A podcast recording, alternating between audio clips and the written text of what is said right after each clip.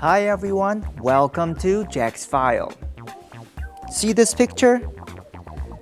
Can you see the animal in it? Look carefully.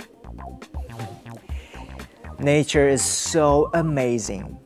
Animals have so many ways to hide to protect themselves or to find food. Did you find the animal in the picture yet? Some animals must protect themselves. To do that, many of them hide. Animals may hide high in a tree or down in a hole. They can hide in long grass or among rocks. They hide so other animals can't eat them. Some animals can hide in plain sight.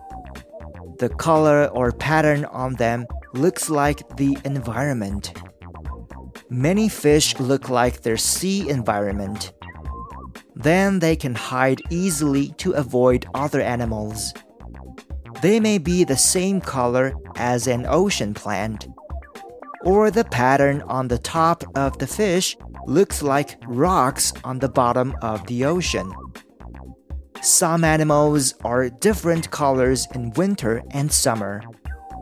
One kind of rabbit is white like the snow in winter. It's not easy to see in a white environment. But it's brown in summer, so it can hide then too. Some animals even look like something else in their environment. There are some kinds of insects that look like a leaf. Another kind of bug looks like a stick. Some animals can even change color to hide themselves. The octopus is one. Nature is really amazing. If you didn't find the animal, it's right here.